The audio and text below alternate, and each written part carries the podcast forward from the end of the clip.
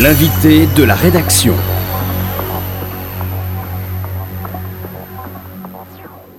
Bonjour, aujourd'hui nous recevons donc euh, Christophe Prochasson pour un formidable livre, Voyage d'un historien à l'intérieur de l'État, livre qui vient de sortir aux éditions Fayard. Alors Christophe Prochasson, bonjour. Bonjour. On vous connaît euh, comme historien, historien de notre histoire politique, 19e, 20e siècle, historien de la gauche en France, mais vous êtes aussi président de l'école des hautes études en sciences sociales.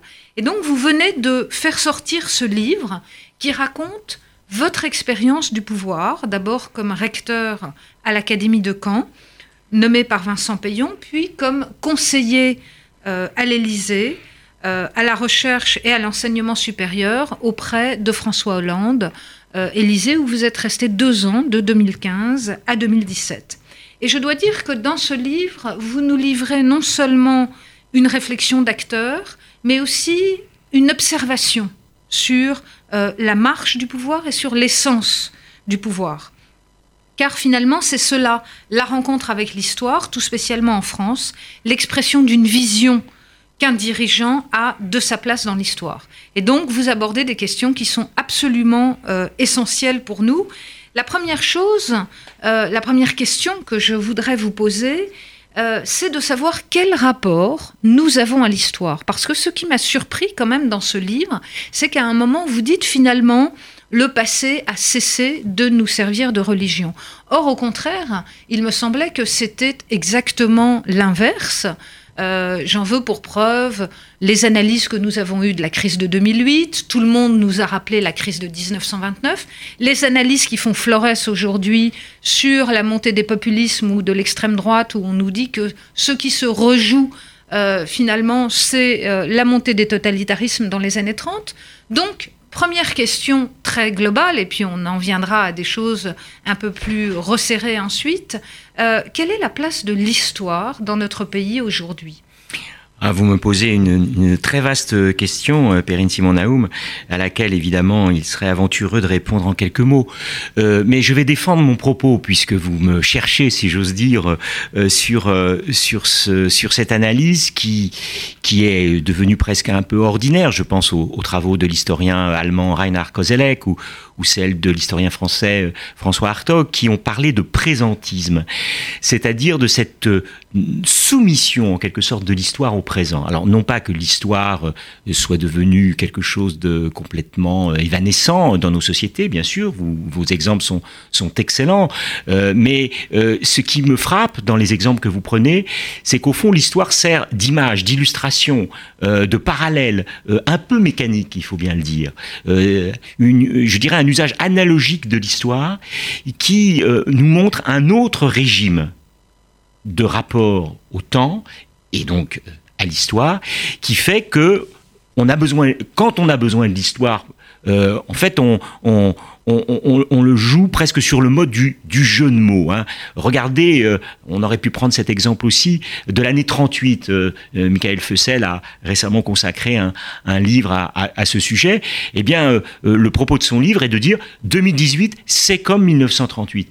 Évidemment, pour un historien que je suis, un, tel propos est, profondément choquant et précisément, d'une certaine façon, en contradiction avec ce que je crois être l'histoire et la réflexion historique.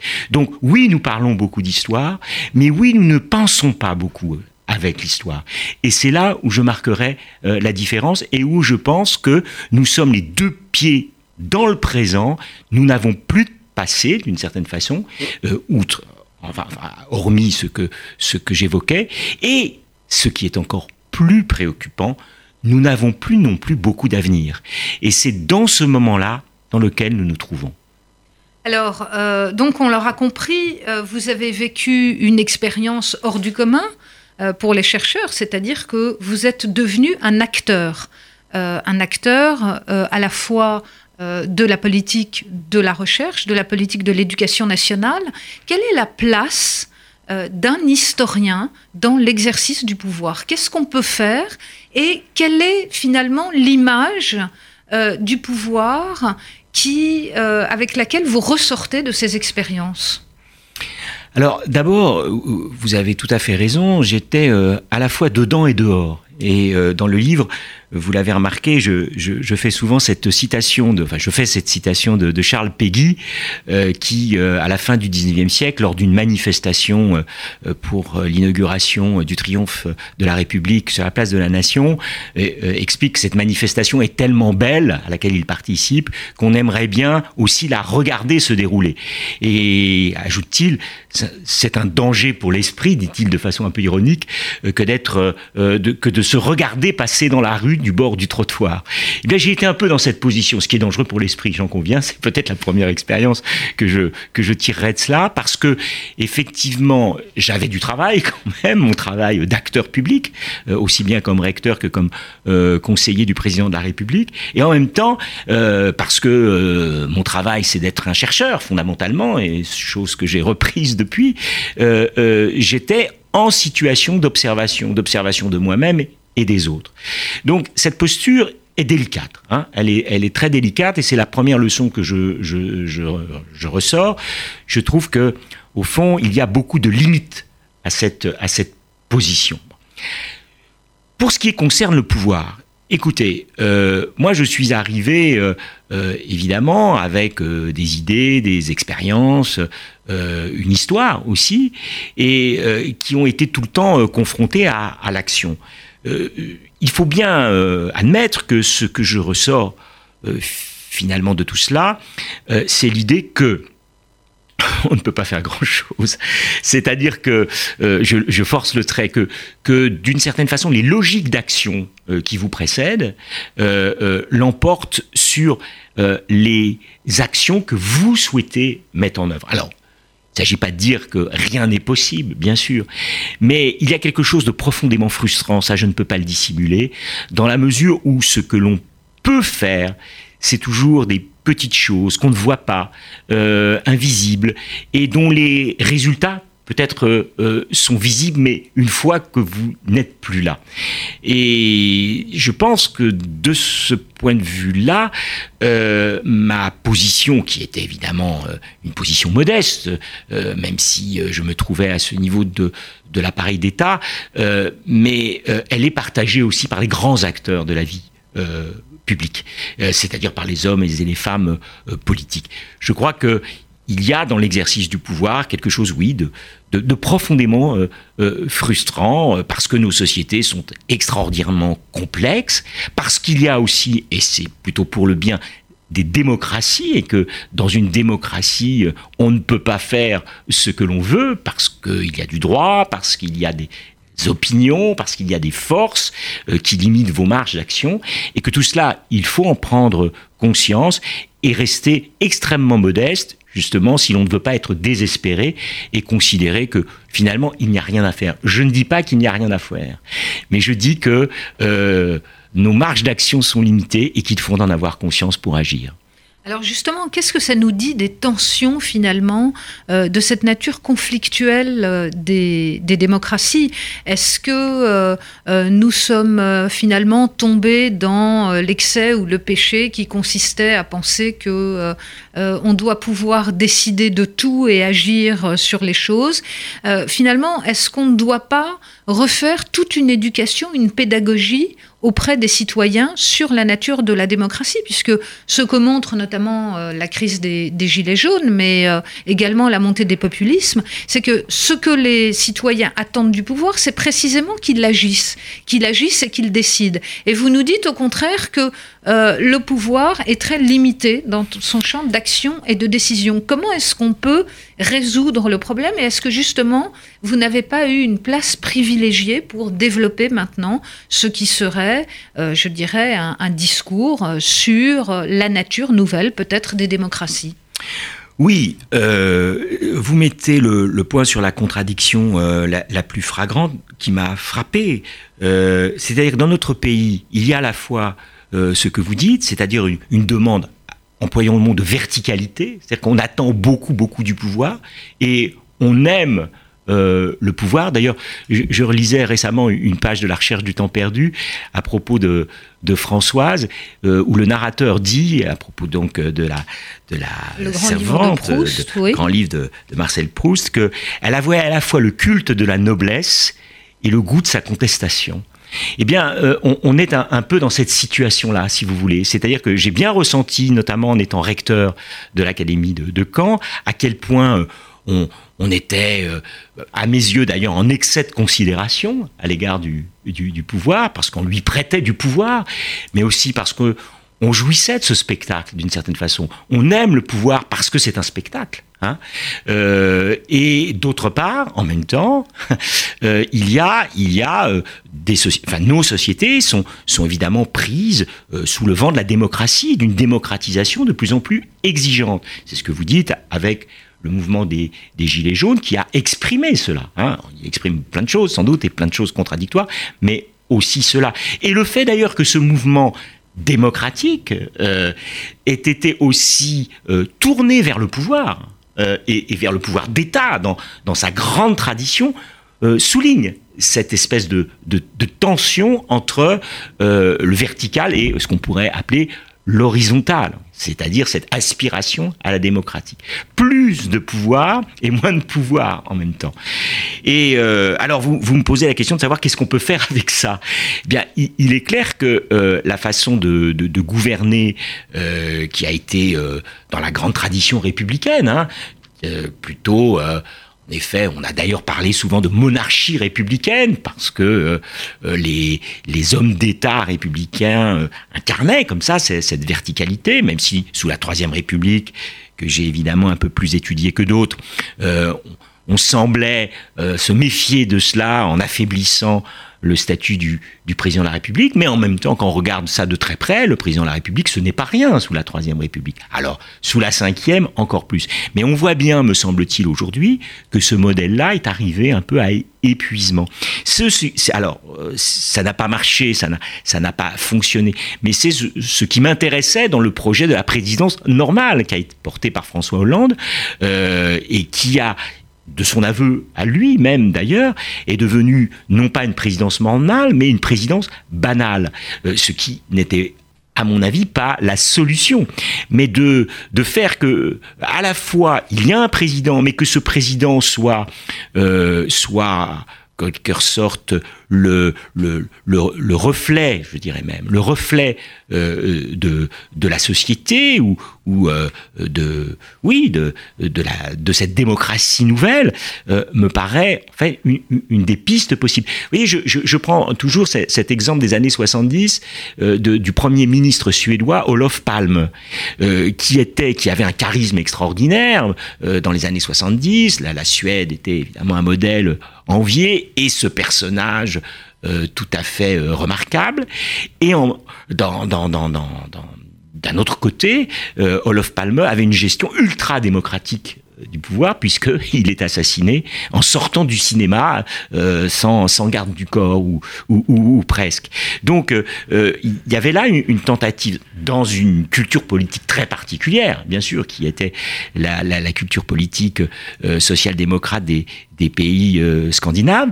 Mais je pense qu'il y a quelque chose par là qui reste à, à, à inventer et peut-être que d'ailleurs la séquence politique dans laquelle nous sommes, que le président de la République, après l'expérience des Gilets jaunes actuellement, peut-être euh, saura, saura y réfléchir.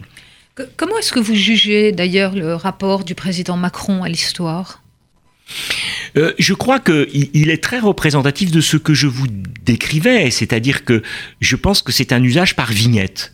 Euh, euh, c'est-à-dire que euh, je, n'ai pas le sentiment qu'il y ait une vision de l'histoire particulière chez le président Macron, que c'est un président de sa génération, il est né à la fin des années 70, qu'il a échappé à l'histoire d'une certaine façon. Hein, parce que le dernier moment où sans doute l'histoire il y a quand même 1989, la oui, mais de euh, il a euh, il a 12 ans, euh, euh, donc il est, enfin, on peut avoir une conscience historique à 12 ans, me direz-vous, mais je pense que il arrive à l'âge adulte euh, ou à un moment où précisément, je ne dis pas, je ne crois pas du tout à, la fin de l'histoire, ce n'est pas du tout mon propos, mais où les événements euh, historiques euh, ont cessé de résonner à cette dimension. Pas, il y a plein de choses qui se passent, mais je, je n'ai pas le sentiment quand je quand je quand je l'entends de, de voir de voir quelqu'un imprégné par l'histoire. D'ailleurs, son prédécesseur non plus. Et le le prédécesseur, de son prédécesseur, encore moins. Je, je pense que de ce point de vue-là, les, les, présidents de la République euh, ont, cessé d'avoir le rapport à l'histoire qui pouvait euh, imprégner évidemment le général de Gaulle, mais le général de Gaulle non seulement avait une vision de l'histoire, mais d'une certaine façon était l'histoire euh, lui-même, mais même de François Mitterrand qui avait qui avait ce, regard sur l'histoire tout à fait particulier. Alors on pourrait interroger le le cas de Pompidou, mais qui est un homme de sa génération et qui est imprégné d'histoire. Je pense que là, euh, on est dans un autre temps, comme je le disais en commençant, euh, qui fait que les présidents de la République, lorsqu'ils mobilisent l'histoire, ils, le mobilisent par euh, ce que j'employais cette formule par vignette, c'est-à-dire en fonction d'un discours, d'un moment de leur mandat, d'un besoin politique particulier, mais je ne crois pas qu'ils soient guidés par une vision de de l'histoire. Pas plus que vous et moi, peut-être d'ailleurs, et pas plus que les sociétés démocratiques aujourd'hui. C'est d'ailleurs, à mon avis, un des problèmes fondamentaux qu'elles rencontrent. Oui, alors justement, je voudrais rebondir sur euh, ce, problème. Euh, qu'est-ce que l'historien en général, euh, qu'est-ce que l'historien et, plus généralement, je dirais, les chercheurs, ceux qui sont dans le domaine du, du savoir, euh, pourrait apporter aux politiques et à la société? Qu'est-ce que l'histoire a à nous dire aujourd'hui euh, qui vous paraît nous permettre de reprendre pied finalement euh, dans, notre, hmm. dans notre présent et aussi de nous construire un avenir?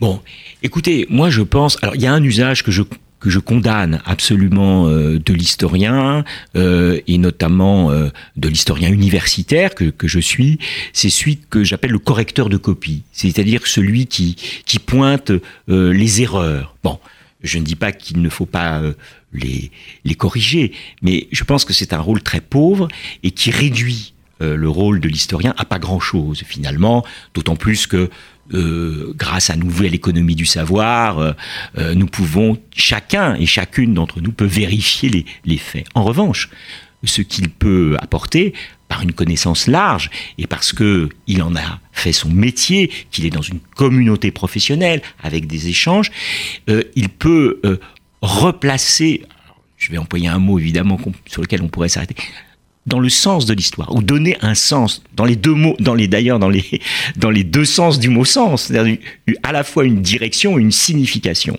et je crois que c'est là le premier rôle euh, des historiennes et des historiens euh, auprès du politique. Euh, non pas de le dire vous vous êtes trompé, parce que d'ailleurs eux-mêmes peuvent se tromper euh, sur tel ou tel point, mais de, de, de redonner du, oui, du sens euh, à l'action. Je crois que c'est ça dont nous avons besoin pour sortir de ce présentisme dont je parlais, qui me paraît toxique et dangereux pour nos démocraties. Euh, il ne faut pas qu'ils le fassent sur un air prophétique ou, euh, ou comment dirais-je, clérical. Euh, vous parliez tout à l'heure effectivement de cette religion de l'histoire, ce n'est pas ça, mais tout simplement philosophique peut-être, ou, politique, mais dans le meilleur sens du terme. Je crois que là est son rôle. Oui, qu'est-ce que l'histoire peut nous dire alors de la politique, de la pratique politique? Comment est-ce qu'elle peut nous inciter à nous réinvestir dans cette pratique? Ben, Je crois d'abord euh, en, replaçant notre histoire politique dans le temps long. Euh, et surtout pas en, nous collant le nez sur, euh, sur l'actualité la plus superficielle. Je crois qu'il y a un temps long de la politique. Euh, le grand historien Fernand Braudel euh, avait un peu de mépris pour la politique en, en considérant qu'elle n'était que superficielle et, et relevée du, du, temps court, euh, et que le temps long était celui des grands cycles, voire de la géologie, de l'économie ou des sociétés. Je crois qu'il y a un temps long du, du, politique. Et je crois que euh, elle doit euh, aujourd'hui rappeler aux, euh, aux, acteurs politiques, mais aux citoyens aussi, euh, qu'ils sont les, les, héritiers de choses. Ça ne veut pas dire qu'ils sont les héritiers. Quand on est un héritier, on reçoit quelque chose, mais on le transforme aussi cet héritage. Et mais il faut savoir de quoi nous héritons. Et, et il me semble que là est et leur rôle dans la dans la reconstitution d'itinéraire, le fait que on ne on ne naît pas d'hier. et je pense que c'est absolument une hygiène mentale indispensable à défendre, et, et, et c'est un, un, rôle civique de, de l'historien qui n'est pas un rôle militant. Je voudrais insister sur ce point-là. C'est-à-dire, je, je pense que l'histoire ne doit pas servir des causes, euh, que les historiens elle ne doit pas servir chacun qui défend une cause peut mobiliser l'histoire à son gré, ça je n'ai pas de jugement.